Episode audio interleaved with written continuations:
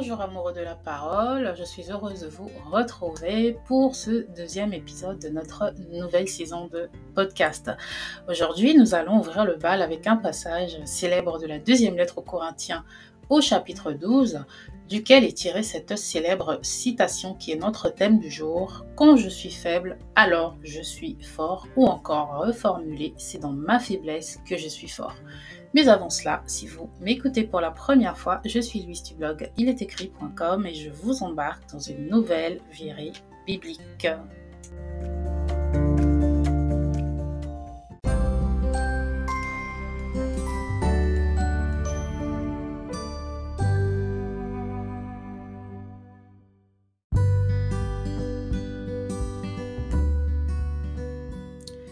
Écrit dans 2 Corinthiens 12, des versets 7 à 10 dans la version d'Arby, je cite, Et afin que je ne m'enorgueillisse pas à cause de l'extraordinaire des révélations, il m'a été donné une écharde pour la chair, un ange de Satan pour me souffleter afin que je ne m'enorgueillisse pas.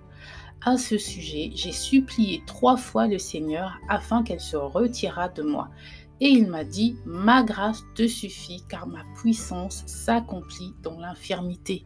Je me glorifierai donc très volontiers plutôt dans mes infirmités afin que la puissance du Christ demeure en moi. C'est pourquoi demeure sur moi, pardon. C'est pourquoi je prends plaisir dans les infirmités, dans les outrages, dans les nécessités, dans les persécutions, dans les détresses pour Christ, car quand je suis faible, alors je suis fort. Fin de citation. C'est un passage très puissant, puissant, et qui est bien souvent un sujet de controverse dans l'Église, notamment au sujet de l'écharde dans la chair de Paul. Nous y reviendrons peut-être euh, un jour, si Dieu le veut. Mais aujourd'hui, je voudrais que nous nous focalisions sur ces deux phrases. Ma grâce te suffit car ma puissance s'accomplit dans l'infirmité. Et quand je suis faible, alors je suis fort. Dans notre euh, première phrase qui est le verset 9, le mot infirmité, tantôt traduit par faiblesse dans d'autres versions, vient du grec astheneia qui veut dire manque de force, faiblesse du corps, donc euh, une fragilité de constitution, une faiblesse de santé ou maladie, encore une infirmité ou une faiblesse de l'esprit, donc un manque de force et de capacité nécessaires pour comprendre une chose, pour faire de grandes choses ou pour contenir des désirs malsains ou supporter les épreuves et les difficultés. Donc ce mot implique plus qu'une faiblesse physique, mais une faiblesse aussi morale, voire spirituelle. Il est évident que souvent la faiblesse physique peut engendrer une faiblesse morale. Non pas que Dieu veuille que nous expérimentions cela, il ne se réduit pas de nos souffrances, mais bien souvent il est nécessaire de vivre des souffrances. C'est dans un état de faiblesse que la nature humaine reconnaît ses limites et donc reconnaît qu'elle a besoin de plus qu'une aide humaine et se tourne enfin vers Dieu. C'est dans nos faiblesses, dans nos limitations que nous reconnaissons que nous avons besoin de notre Sauveur et que la gloire de Dieu se manifeste car c'est à cet instant que notre foi se focalise sur lui. Quand je suis faible, alors je suis fort. Le mot faible vient du grec asténéo qui renvoie à être sans force, comme je viens euh, de le dire, et l'adjectif euh, fort, lui, vient du grec dunatos ou dunatos, D-U-N-A-T-O-S, qui veut dire capable, puissant, fort. Euh, cela peut être puissance en richesse ou en influence, fort dans son âme ou être capable de supporter des épreuves avec patience et ou bien encore avoir du pouvoir. Donc c'est lorsque nous sommes sans ressources que Dieu intervient et nous rend forts. Je parle là de ressources dans tous les sens du terme. Cela peut être des ressources physiques ou des ressources morales et spirituelles. Et c'est à ce moment-là que Dieu intervient parce que de notre côté, nous prenons conscience de nos limites Et la Bible nous montre des exemples qui appuient ce que Paul nous apprend ici.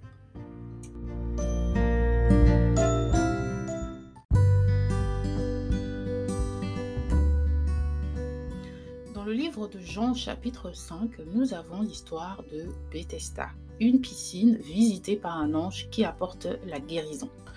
La Bible dit car un ange descendait de temps en temps dans la piscine et agitait l'eau, et le premier qui descendait dans l'eau après qu'elle avait été agitée était guéri, quelle que soit sa maladie. Il y avait là donc un homme complètement à terre, infirme depuis 38 ans, abandonné, qui n'avait personne pour l'aider à aller jusqu'à la piscine. Lorsque Jésus demande à cet homme, Veux-tu être guéri? Et là, je cite euh, toujours le livre de Jean chapitre 5, le verset 7, l'infirme lui répondit, Seigneur, je n'ai personne pour me plonger dans la piscine quand l'eau est agitée, et pendant que j'y vais, un autre descend avant moi. Donc cet homme ne connaît pas Jésus. Mais on comprend que depuis 38 ans, personne n'a eu compassion de lui, personne euh, ne s'est battu pour lui, pour l'aider à aller jusqu'à la piscine. Aussi, euh, il ne connaît pas Jésus puisqu'au lieu de répondre par un simple oui, s'il le connaissait, il aurait répondu, répondu pardon, oui Seigneur, je le veux, car je sais que tu peux me guérir. Mais au lieu de cela, il raconte son désespoir, il se justifie même un peu comme si on lui demandait euh, combien de temps euh, est-ce que tu es là, depuis combien de temps est-ce que tu es là, tout le monde te connaît, mais tu ne fais rien pour guérir. Et il semble dire à Jésus, je veux bien, mais personne ne veut m'aider. Donc il, euh, il, est physique et mentalement, physiquement pardon, et mentalement à terre, il est sans force. Et Jésus lui dit, lève-toi, prends ton brancard et marche. Aussitôt cet homme fut guéri, il prit son brancard et se mit à marcher. J'ai cité là Jean chapitre 5 des versets 8 à 9. Donc Jésus ne le porte pas à la piscine, il ne lui dit pas lève-toi et va te plonger dans l'eau, te plonger dans l'eau, il le guérit tout simplement. C'est glorieux. La Bible regorge d'exemples qui prouvent que Jésus est le Dieu des cas désespérés, des faibles, de ceux qui s'abandonnent totalement à lui. Cela ne veut pas dire qu'il prend plaisir à ce que nous arrivions à des situations euh, où, nous sommes, complètement à terre pour intervenir. Cela nous montre simplement que euh, c'est lorsque nous reconnaissons, voilà, que nous reconnaissons que nous avons besoin de lui, qu'il se manifeste. La femme à la perte de sang, après avoir cherché des années la guérison auprès des médecins, elle touche les pans de la robe de Jésus et reçoit plus que sa guérison, elle est sauvée. Je vous encourage donc à lire Matthieu au chapitre 9. La veuve de Naïn, elle également, elle était résignée, en pleurs, elle allait enterrer son fils et elle assiste à la résurrection de ce dernier épisode que vous pouvez lire dans Luc au chapitre 7. Donc vous voyez à chaque fois que ce sont euh, des personnages qui sont dans des situations euh, désespérées, où on a même l'impression que ces situations sont irrévocables, voilà, qu'on ne peut pas les changer, telles que la mort, euh, par exemple pour la veuve de Naïn, la mort de son fils, eh bien la force que ces personnages expérimentent elle ne leur est pas propre. Elle leur vient de Dieu qui les restaure, les reconstruit, les relève. Mais la plus belle illustration de notre thème, c'est dans ma faiblesse que je suis fort, est la vie même de Jésus, notre Sauveur.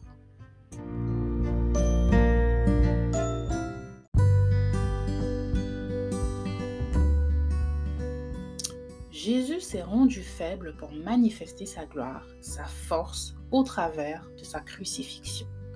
Il est écrit dans le livre des Philippiens au chapitre 2 des versets 5 à 11, Ayez en vous les mêmes sentiments que Jésus-Christ, lequel, étant en forme de Dieu, n'a point regardé comme une proie à saisir d'égal, à saisir d'être égal à Dieu, Mais il s'est dépouillé lui-même, ayant pris la forme de serviteur, devenant semblable aux hommes, et revêtu de la figure d'homme, il s'est abaissé lui-même en se rendant obéissant jusqu'à la mort, même jusqu'à la mort de la croix.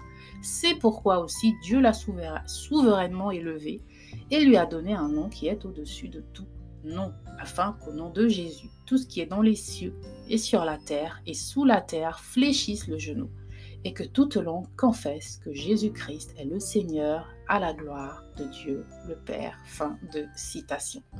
Jésus-Christ a abandonné le ciel et sa gloire. Dieu s'est fait chair. Jésus a souffert dans toute sa chair à la croix et c'est au travers de son sacrifice que Dieu a fait éclater sa gloire. On voit aussi dans ce passage que Jésus s'est fait obéissant. L'obéissance à une personne, c'est admettre que celle-ci est en autorité sur nous et surtout avec Dieu que nous ne pouvons rien sans lui. La Bible parle de la mort à soi-même. C'est un état où on reconnaît simplement que le fait que nous respirions, que nous respirons, pardon, le fait que nous existons, c'est par la grâce de Dieu, notre Créateur on devrait en fait trembler devant cette révélation. Si euh, Dieu ne nous avait pas créés, nous ne serions pas là, je ne serais pas là aujourd'hui à faire ce podcast. En fait, sans lui, nous ne sommes rien. Il faut arriver à cet état de quasi déni de soi-même pour le laisser agir dans nos vies. Car enfin, Dieu ne s'impose pas. Nous devons l'accepter et le laisser agir. Et lorsqu'il agit, nous devons rester faibles, c'est-à-dire humbles et reconnaître que c'est sa force en action et non la nôtre. Dans l'histoire de Bethesda, Jésus ne fait même pas sa propre publicité à l'homme infirme en disant Sais-tu qui je suis? Et d'ailleurs, dans tous les évangiles, lorsqu'on nous raconte Jésus, on ne voit à aucun moment Jésus se vanter, Jésus faire sa propre publicité. L'humilité n'est pas une faiblesse, mais une force. Dieu résiste aux orgueilleux, nous dit la Bible.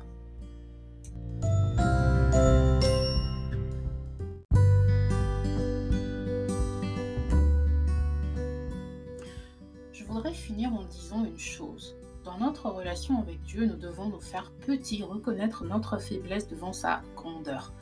Si vous m'écoutez depuis un certain temps, entre la fin de la saison précédente et euh, mon précédent podcast, vous aurez l'impression que je me répète. Effectivement, euh, en ce moment, je tourne en effet autour du thème de l'humilité, voilà, de la faiblesse. Euh, non pas parce que j'ai choisi, mais je sens que c'est un thème euh, sur lequel euh, Dieu veut que nous insistions. Euh, se rendre faible, ce n'est pas faire du chantage à Dieu, c'est surtout se rendre humble devant sa face. Il est certain qu'on ne niera pas que les difficultés ou les tribulations nous rendent forcément humbles puisque on les vivons. c'est, enfin, nous réalisons voilà nos limites en les vivant, nous réalisons les limites de notre humanité et nous nous tournons vers Dieu. Mais euh, en tant qu'être humain, lorsque Dieu intervient souvent dans nos vies, on a tendance à s'enorgueillir, à penser que nous n'avons plus besoin de Dieu parfois. Euh, lorsque je lisais dernièrement, et j'aborderai ce sujet peut-être dans un article, le livre des chroniques euh, au chapitre 21, le premier livre des chroniques au chapitre 21, il y a une histoire où on nous parle de David qui va faire, euh, qui va ordonner un recensement de son armée, il me semble, oui, de son armée, et on dit que c'est Satan qui va lui inspirer ce recensement. Et euh, j'étais assez surprise en lisant cet épisode et nous en reparlerons sûrement sur euh, le blog euh, notamment. Et en fait, ce que j'ai compris, c'était en fait que David s'était enorgueilli. C'est-à-dire qu'à la suite de ces victoires, c'est comme s'il voulait voir à quel point son armée était grande et comment il pouvait peut-être euh, l'agrandir encore ou la développer, alors que euh, si recensement il devait y avoir, il aurait dû attendre peut-être un ordre de Dieu plutôt que de faire cet acte-là. Et d'ailleurs, euh, Dieu va le punir euh, sévèrement. Et donc, je vous encourage aussi à lire cette histoire et nous reviendrons dessus. Et donc, c'est important de rester humble.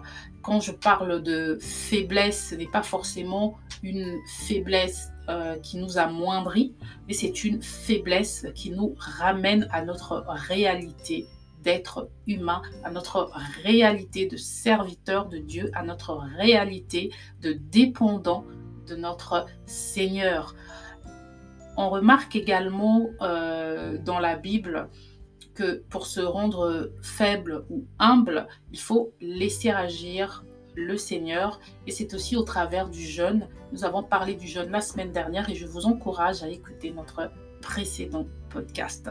Il y a un lien très étroit dans les Écritures entre l'humilité, le jeûne et la repentance.